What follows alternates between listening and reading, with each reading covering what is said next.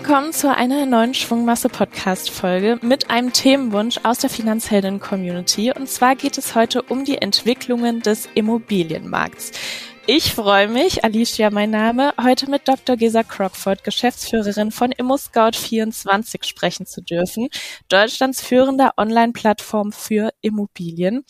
Ich habe mich sehr auf die Folge gefreut. Ich bin ganz gespannt auf die Insights von Gesa und daher danke, dass du heute hier bist. Herzlich willkommen. Ja, vielen Dank. Ich freue mich auch total. Legen wir mal los mit so einem allgemeinen Blick vielleicht auch nochmal auf ImmoScout24. Ich bin mir sicher, die meisten Zuhörerinnen und Zuhörer kennen die Plattform, aber welche Leistungen und Angebote gibt es denn bei ImmoScout24 zu finden? Ja, also Immobilien Scout oder Immo Scout, äh, wie wir uns äh, liebevoll kurz nennen, ist, äh, wie du richtig gesagt hast, Deutschlands größte Immobilienplattform. Wir haben eigentlich Angebote für alles rund um das Thema Immobilie. Wir haben, wenn man so vereinfacht sagt, eigentlich drei Hauptzielgruppen. Das sind natürlich die Suchenden, die sich zum Thema Kauf oder Miete informieren möchten, aber auch zum Thema Finanzierung beispielsweise haben wir sehr viel Content-Angebote, was man man vielleicht auch nicht erwarten würde, auch zum Thema Hausbau, äh, Neubau versus Bestand, Energieeffizienz, also eigentlich alles, worüber sich Immobiliensuchende informieren möchten. Dann haben wir auch sehr viel Angebot für Eigentümer. Wir haben eine Eigentümerwelt, äh, wo man seine eigene Immobilie hinterlegen kann und äh, auch sehen kann, wie die Wertentwicklung von der Immobilie ist und äh, welche Mitrendite man auf der Immobilie erzielen kann und ja, auch, äh, auch was die zukünftige Wertentwicklungsprognose ist. Also ist auch für Eigentümer toll, sowohl für Eigennutzer als auch für Investoren, sage ich jetzt mal, kann man auch viele Immobilien äh, hinterlegen. Und äh, dann haben wir natürlich ein, unser größtes Angebot auch selbstverständlich für die Immobilienprofis, also unsere Kunden aus dem äh, B2B-Bereich. Das sind also Makler, Bauträger, Banken, Fertighaushersteller, Gewerbemakler, also alles rund um den Bereich haben wir 22.000 Kunden, gewerbliche Immobilienprofis sozusagen und denen bieten wir auch alle Services rund um die äh, Vermarktung und Akquisition von Immobilien. Wie viele Inserate gibt es denn überhaupt bei ImmoScout, wenn es auch Deutschlands führendste Plattform ist? Ja, also tatsächlich sagen meine aktuellen Informationen ungefähr 490.000 Inserate. Wobei sich das natürlich auch immer verändert. Und derzeit haben wir beispielsweise mehr Angebot im Bereich Kauf auf der Plattform, äh, weil einfach die Marktlage sich geändert hat.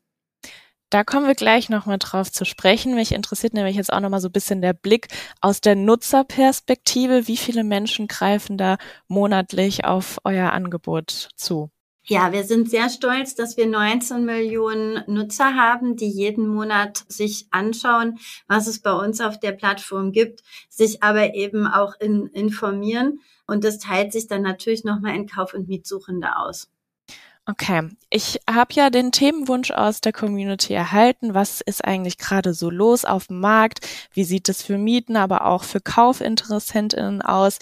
Und äh, ich bin immer sehr dankbar, dass es bei ImmoScout ja auch Studien und äh, Statistiken, Ergebnisse gibt und daher auch so ein bisschen die Grundlage für unser heutiges Gespräch, das aktuelle Wohnbarometer. Was ist das denn und über welche Themenfelder gibt es Aufschluss? Ja, das Wohnbarometer ist etwas, was wir äh, seit mehreren Jahren machen. Und zwar gucken wir uns quartalsweise äh, sowohl die Nachfrageentwicklung als auch die Preis- und Angebotsentwicklung bei uns auf der Plattform an und sagen dann eben, welche Trends wir sehen können. Wir haben dort eine sehr standardisierte Vorgehensweise gefunden, die dazu führt, dass wir auch vergleichbare Daten haben. Also wir gucken uns standardisierte Wohnungen und Häuser an. Okay, dann fangen wir doch direkt mal so mit dem einen Themengebiet Kaufen an. Immer ein sehr beliebtes Thema bei uns. Einer Auswertung zufolge lag die Wertsteigerung von Immobilien seit 2018 bei rund 40 Prozent. Je nachdem, auf welcher Seite man ist, für EigentümerInnen natürlich eine gute Nachricht. Für Kaufinteressentinnen könnte man jetzt sagen, eher eine schlechte Nachricht. In den letzten beiden Jahren war viel los auf dem Markt aufgrund der Zinswendung, hohen Inflationsraten. Was bedeutete der plötzliche Zinsanstieg denn für Kaufinteressierte und aber auch für VerkäuferInnen? Ja, also vielleicht noch eine ähm, Zusatzbemerkung zu, zu deiner Frage, weil äh, natürlich ist die Tatsache, dass die Wertentwicklung von Immobilien positiv ist seit 2018 nicht nur für die Eigentümer gut, sondern auch für die potenziellen Käufer. Natürlich wünscht man sich immer, man hätte dann früher gekauft. Aber grundsätzlich ist es ja erstmal gut, ähm, wenn man äh, wertstabile Anlagen hat. Ja, also äh, deswegen würde ich das gar nicht so negativ äh, sehen. Genau, also es war sehr viel los äh, tatsächlich, um darauf äh, einzugehen. Also wir hatten in der Branche nennt man das den Zinsschock. Ja, äh, wir hatten Zins, der war knapp unter ein Prozent und der hat sich äh, stetig in unheimlich kurzer Zeit erhöht. Und äh, das hat natürlich dazu geführt, dass Finanzierungen, die man sich bei einem einen Prozent Zins noch leisten konnte, auf einmal nicht mehr leistbar waren. Und äh, so hat sich äh, drastisch die Nachfrage nach Kaufimmobilien verschoben und verändert. Und das war eigentlich davon, weil das gesamte letzte Jahr sehr stark äh, geprägt dass wir also einen deutlichen Rückgang zunächst gesehen haben. Ende 22 hat das schon begonnen mit der Zinssteigerung und das hat sich dann im ersten Quartal 23 äh, weitergeführt. Wir konnten aber sehen, dass im dritten und vierten Quartal die Nachfrage sich auch wieder erholt hat und wieder sehr stark angezogen ist. Okay, jetzt haben wir so ein bisschen Angebot und Nachfrage beleuchtet. Wie hat sich das dann aber auch in den Preisen gespiegelt? Ja, in den Preisen ist natürlich mit dem Zinsschock haben wir erstmal so eine Art Delle gehabt. Da sind die Preise ein bisschen runtergegangen.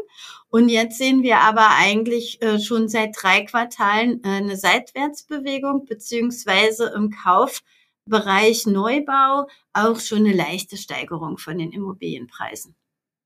Okay. Nach dem Zinsschock scheint sich die Lage ja jetzt so ein bisschen erholt zu haben oder zumindest einzupendeln. Die EZB hat ja jetzt auch erstmals keine oder zumindest keine großen weiteren Zinsschritte angekündigt. Bessern sich damit die Rahmenbedingungen für den Immobilienkauf wieder? Auf jeden Fall.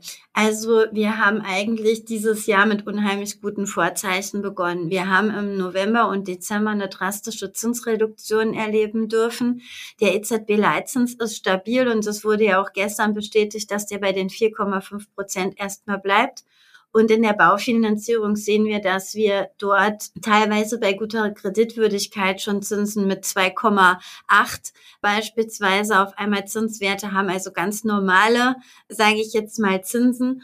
Und äh, das ist auf jeden Fall eine sehr positive Nachricht. Wir sehen auch, dass die Wirtschaft eigentlich relativ stabil ist. Also auch die Wirtschaftsforschungsinstitute gehen zumindest hier nicht von negativem Wachstum aus. Äh, das ist auch ein guter Indikator. Und die Inflation ist einigermaßen im Griff.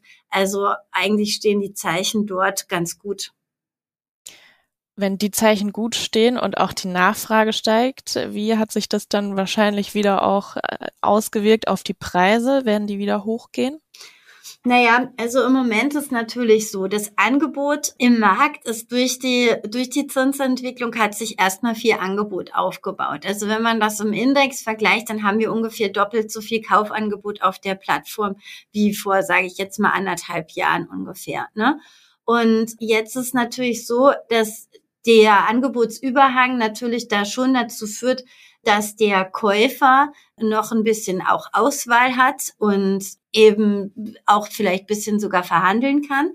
Aber dadurch, dass nicht besonders viel Angebot nachkommt, ne, ich hatte ja gerade gesagt, die Preise laufen eigentlich eher so parallel und dadurch, dass nicht besonders viel Angebot nachkommt, weil ja in Deutschland viel zu wenig gebaut wird, kommen wir auch gleich vielleicht noch zu, führt das also zumindest mal zu einer Preisstabilität und äh, wird auch nicht dazu führen, dass jetzt die Preise wahnsinnig noch senken werden. Wir sind im Moment noch nicht an der Steigerungsphase der Preise stark wieder angekommen.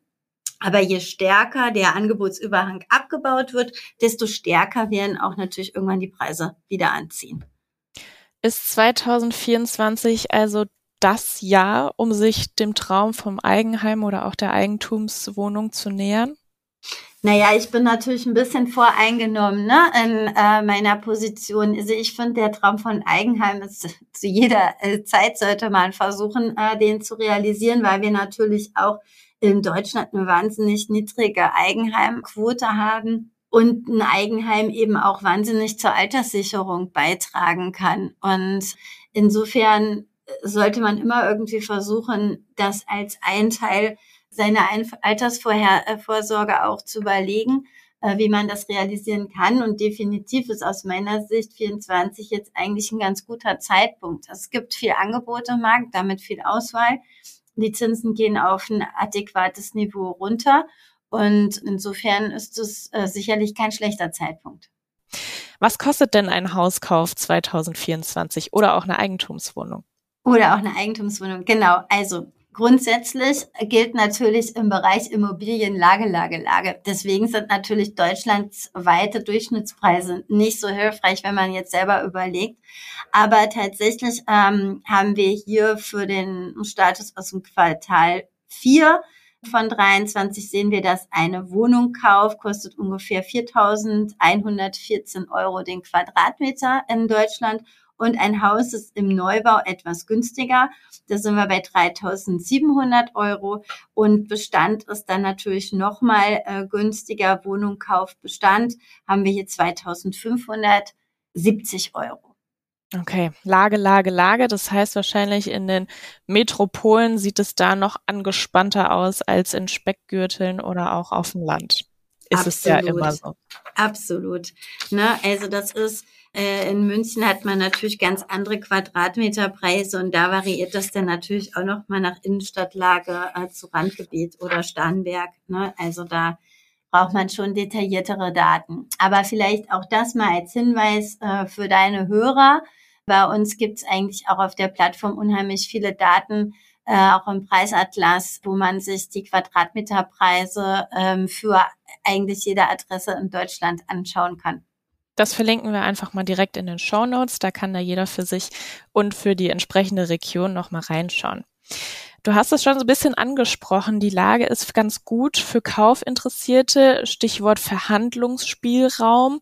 Wie viel kann man denn wirklich verhandeln und mit welchen Argumenten? Ja, also äh, wir haben ja ein Unternehmen in der Scout-Gruppe, das Sprengnetter heißt. Äh, Sprengnetter ist der Marktführer für Immobilien, also für digitale Immobilienbewertung im Bankenbereich. Das heißt, dort gehen auch die gesamten Transaktionspreise in die Algorithmen der Sprengnetter-Gruppe rein. Und dort haben wir jetzt immer mal verglichen die Angebots- und die Transaktionspreise.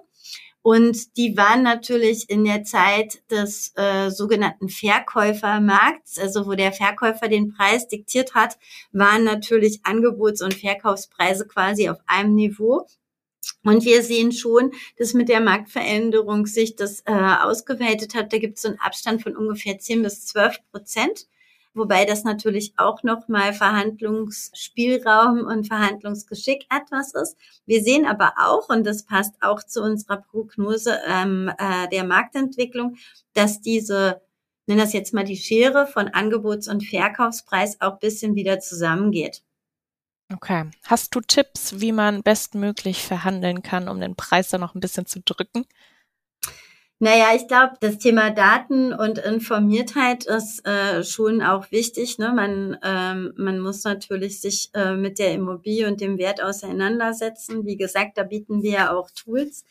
Ist auch, glaube ich, wichtig zu wissen, dass der Makler grundsätzlich ja auch ein Vermittler ist, zwischen Verkäufer und Käufer auch vermittelt. Das heißt, ich würde auch durchaus ähm, den Makler äh, einbeziehen in äh, Immobilienverhandlungen. Also man muss nicht davon ausgehen, dass der Makler immer äh, auf der Seite des Verkäufers ist, sondern der Makler ist eigentlich auf der Seite eines sinnvollen Abschlusses und damit ein sehr, sehr guter Berater. Ich glaube, was äh, viele Menschen in Verhandlungen grundsätzlich falsch machen, ist, dass sie alles schlecht machen äh, an der Immobilie, was alles nicht gut ist.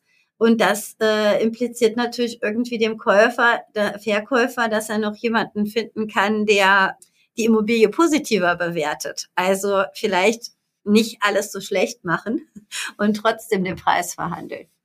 Okay, das sind ja schon mal super Tipps kleiner Abschluss äh, zum Kaufen, bevor wir am Ende auch noch mal drauf eingehen. Jetzt würde ich einen kleinen Ausflug auf die Mietlage gucken in, in, in Deutschland. Wie haben sich denn die Mieten für Bestandsimmobilien im letzten Jahr entwickelt und wo sind da auch die Unterschiede zu Neubauobjekten? Ja, also ähm, vielleicht fange ich erstmal im Quartal an. Also grundsätzlich haben wir nach wie vor steigende Mieten, wobei wir jetzt sehen, Quartal über Quartal ist es nicht mehr ganz so drastisch. Ähm, wir sehen also, dass im Bereich Neubau und Bestand hat sich das in etwa um deutschlandweit um 1,4, 1,6 Prozent verändert. Wenn wir dann allerdings in die acht größten Metropolen sehen, äh, gehen, dann sehen wir, dass es dann schon deutlich mehr ist. Also das heißt, in den Metropolen steigen die Mietpreise deutlich stärker als deutschlandweit. Das liegt natürlich an unterschiedlichen Faktoren. Also das liegt einerseits an dem Umzug vom Land in die Stadt. Und es liegt auch natürlich daran, dass wir insgesamt in Deutschland eine größere Bevölkerung haben, was eigentlich auch gut für unser Land ist. Äh, das, das muss man dazu sagen. Und die, diese größere Bevölkerung hält sich natürlich auch vor allen Dingen in den Metropolen auf, ähm, so dass wir in den Metropolen auch eine sehr stark gestiegene Nachfrage haben. Und das führt zu sehr stark steigenden Mieten. Ähm, Im Jahresvergleich, wenn wir jetzt beispielsweise das Thema Neubau anschauen, was unreguliert ist dann sehen wir, dass wir beispielsweise in Berlin äh, 20 Prozent höhere Mieten haben im Neubau als noch vor einem Jahr. Und auch in München oder in Köln beispielsweise haben wir noch zweistelliges Wachstum, also über 10 Prozent, 14 Prozent, ja. So dass in München haben wir einen Neubau Quadratmeterpreis zur Miete von 24,11 Euro.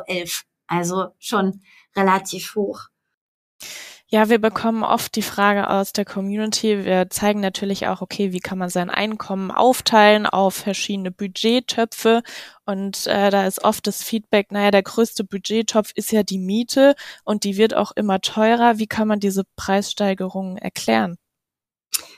Ja, tatsächlich. Auf der einen Seite kann man die im Neubau äh, natürlich erklären, äh, da, da ist es, wie gesagt, unregulierter. Ne? Und äh, wenn man sich das anschaut, haben wir in Deutschland zu viel zu wenig Wohnungen.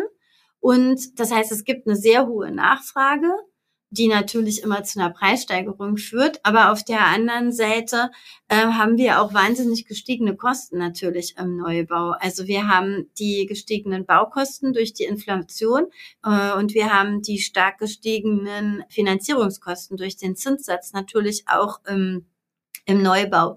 Und das heißt, es ist wirtschaftliches Bauen eigentlich nur möglich, wenn ich einen bestimmten Mietzins auch verlange, sonst ist das gar nicht möglich.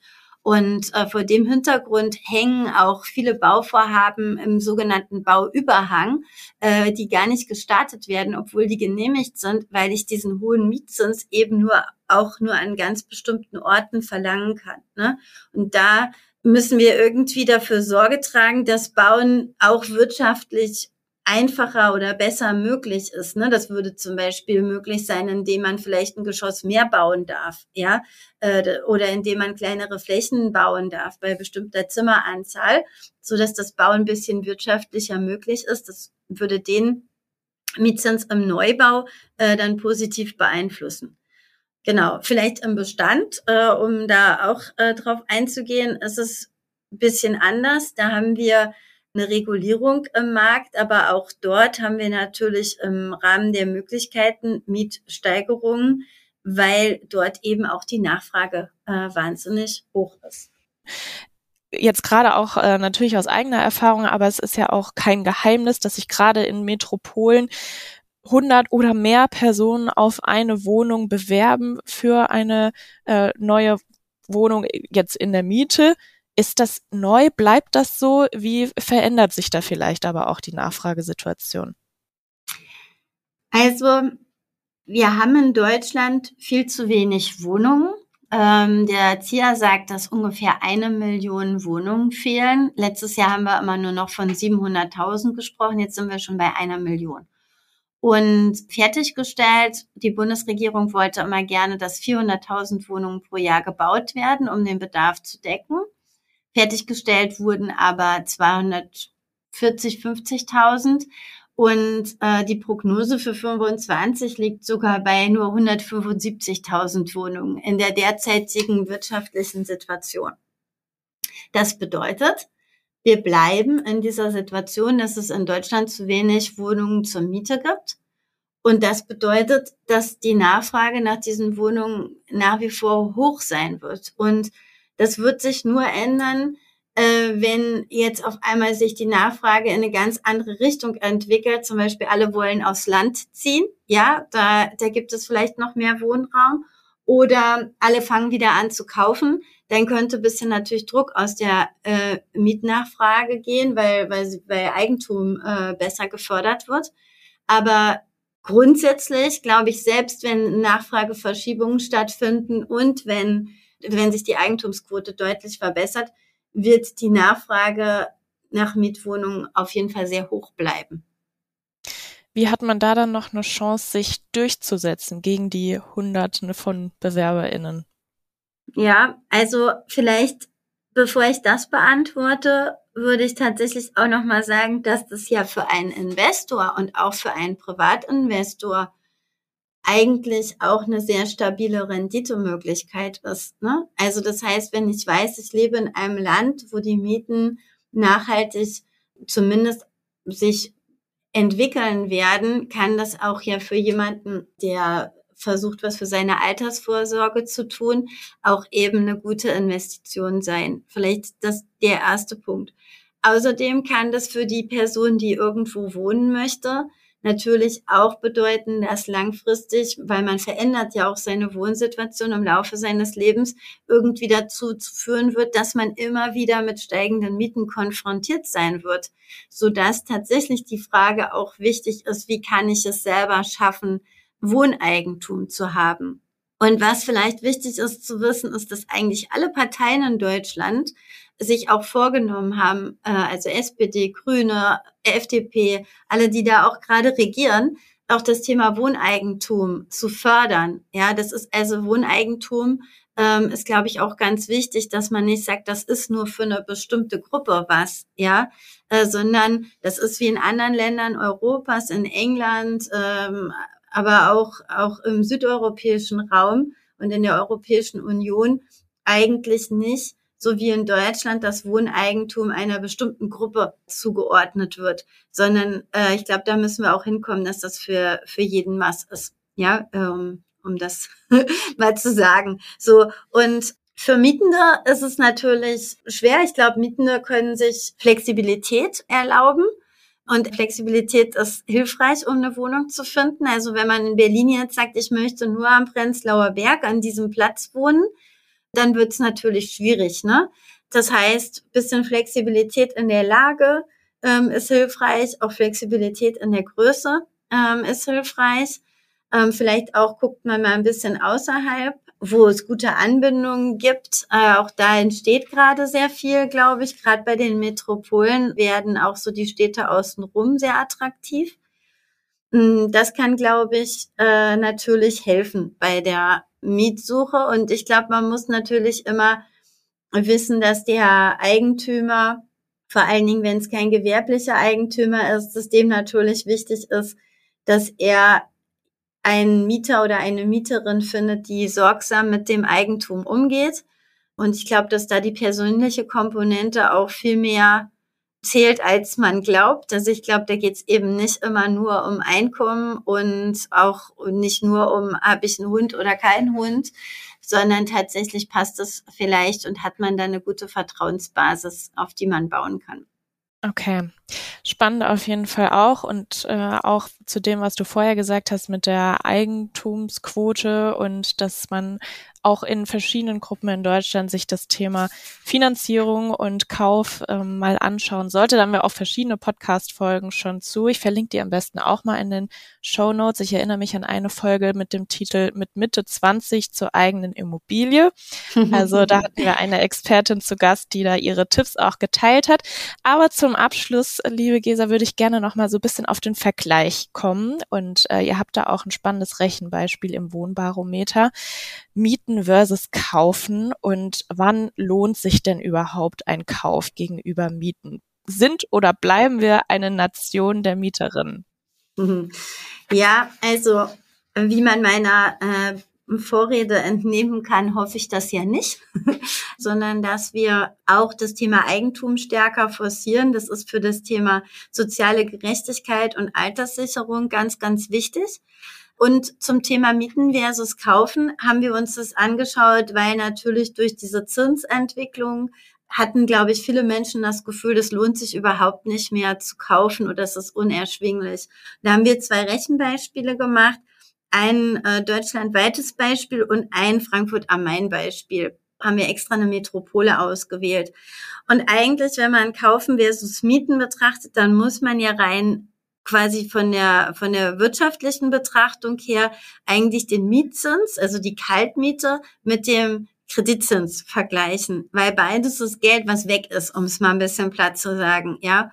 Also darum geht's, ne? Also wenn man Mietzins und Kreditzins vergleicht, dann sieht man, dass selbst in der Metropole Frankfurt die Kaltmiete höher ist als der Kreditzins. Ne? Und dadurch könnte man eigentlich sagen, rein wirtschaftlich ist es ja sinnvoll äh, zu kaufen, vor allen Dingen wissentlich, dass ja über die Haltezeit einer Immobilie und eines Kredits wird der Kreditzins ja immer weniger, weil man immer mehr tilgt, während die Kaltmiete im Durchschnitt von unterschiedlichen Wohnungen, die man dann anmieten würde, die steigt ja. Ja, vielleicht steigt sie sogar in einem Bestandsmietverhältnis, in einem Staffel- oder in einem Indexmietvertrag.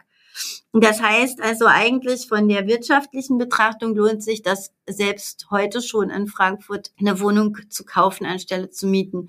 Jetzt hat man aber eben als finanzielle Belastung nicht nur den Kreditzins, sondern die gesamte Kreditrate, äh, die Tilgungsrate. Wir haben da mal gerechnet mit einem Eigenkapitalwert von irgendwie 20 Prozent, äh, so als Standard. Und dort hat man dann eben gesehen, dass bis die gesamte Kreditrate von der Kaltmiete überholt wird, sozusagen, also das, was man in der Tasche dann merkt, dann würde das schon zehn Jahre äh, dauern. Aber eben hängt das ja auch sehr stark davon ab, wie die Eigenkapitalquote ist. Ne? Also ähm, deswegen kann man das nicht so einfach sagen. Das muss man sich dann jeweils für die jeweilige Immobilie und die jeweilige Eigenkapitalsituation anschauen. So, jetzt ist Frankfurt eine Metropole und in Metropolen sind die Preise deutlich äh, drüber. Wenn man jetzt deutschlandweit guckt und dann haben wir jetzt sozusagen uns eine die deutsche Durchschnittswohnung äh, quasi errechnet und in der deutschen Durchschnittswohnung ist es tatsächlich so, dass schon im zweiten Jahr die Kreditrate unterhalb der Kaltmiete liegt. Jetzt muss ich natürlich noch Nebenkosten berücksichtigen und so weiter, die also auch aus dem Portemonnaie rausgehen. Also wenn man die noch reinrechnet, dann dauert es wahrscheinlich noch ein bisschen länger. Aber die Kernaussage ist, ist, der Zeitraum ist sehr kurz, bis sich das sozusagen lohnt, dass man eigentlich mit einer Kaufimmobilie besser dasteht als mit einer Mietimmobilie. Okay, auch dieses Rechenbeispiel verlinken wir, ist im Wohnbarometer zu finden. Dann kann man sich auch die Grafik, die du angesprochen hast, nochmal ganz genau anschauen. Aber ist ja schon mal ein spannendes Rechenbeispiel. Also da für sich vielleicht auch der Tipp, das mal in der eigenen Stadt durchrechnen und gucken, was man für sich dann auch ermöglichen kann.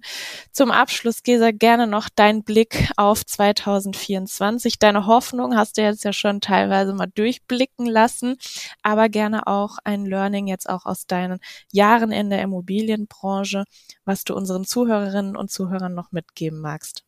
Ja, also ich glaube, dass 2024 äh, ein gutes Jahr ist. Ähm, es ist ein gutes Jahr für Leute, die sich mit dem Thema Immobilie auseinandersetzen wollen, auf welcher Seite des Marktes auch immer. Denn tatsächlich hatten wir eine Schocksituation und die hat sich jetzt normalisiert einigermaßen. Das, was vor der Schocksituation war, waren wir in einem Boom-Punkt und in einem Boom ist eigentlich auch nicht normal, weil da hat man dann sehr stark äh, steigende Preise auch. Ist also auch nicht, kann man auch nicht sagen, dass ein Boom jetzt auch für alle Marktteilnehmer so gut ist, sondern wir entwickeln uns eigentlich in einen sehr ausgeglichenen Markt rein, der sowohl für Verkäufer als auch für Käufer ein gutes Umfeld bietet. Und ich würde alle ermutigen, sozusagen sich mit dem Thema auseinanderzusetzen, auf jeden Fall.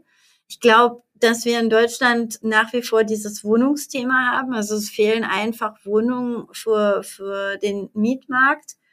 Und da hoffe ich, dass wir eben eine Lösung finden, weil was nicht funktioniert, ist, dass sozusagen Regulierungen auf beiden Seiten stattfinden, dass wir sozusagen Regulierungen auf der Bauseite haben und Regulierungen auf der Mietseite, weil das gibt dann einfach einen wirtschaftlichen Clash. Und ich finde grundsätzlich, äh, dass wir, dass wir dort uns jetzt schnell politisch bewegen müssen, äh, um diesen Clash aufzulösen. Und da hoffe ich auch drauf, dass da viel passiert. Da gibt's schon die ersten guten Ansätze, um das auch dazu zu sagen. Also da passiert auch was mit dem 14-Punkte-Plan ähm, der Regierung und ähm, auch mit dem Wiederaufnehmen von Förderungen, auch mit der Förderung von energetischer Sanierung und äh, Förderung von Familien. Ähm, da passiert schon was, aber da brauchen wir, glaube ich, noch ein bisschen mehr. Und das würde mich freuen, wenn da noch was passiert. Vielen lieben Dank für die Insights, für die spannenden Zahlen und damit verabschieden wir uns. Ich freue mich auf die nächste Schwungmasse Podcast Folge und daher auch gerne, liebe Zuhörerinnen und Zuhörer, empfiehlt den Podcast weiter. So können wir noch mehr über Geld sprechen und noch mehr Frauen, aber natürlich auch Männer erreichen. Vielen Dank, Gesa. Es hat mir sehr viel Spaß gemacht. Danke, auch von meiner Seite. Hat mir auch Spaß gemacht.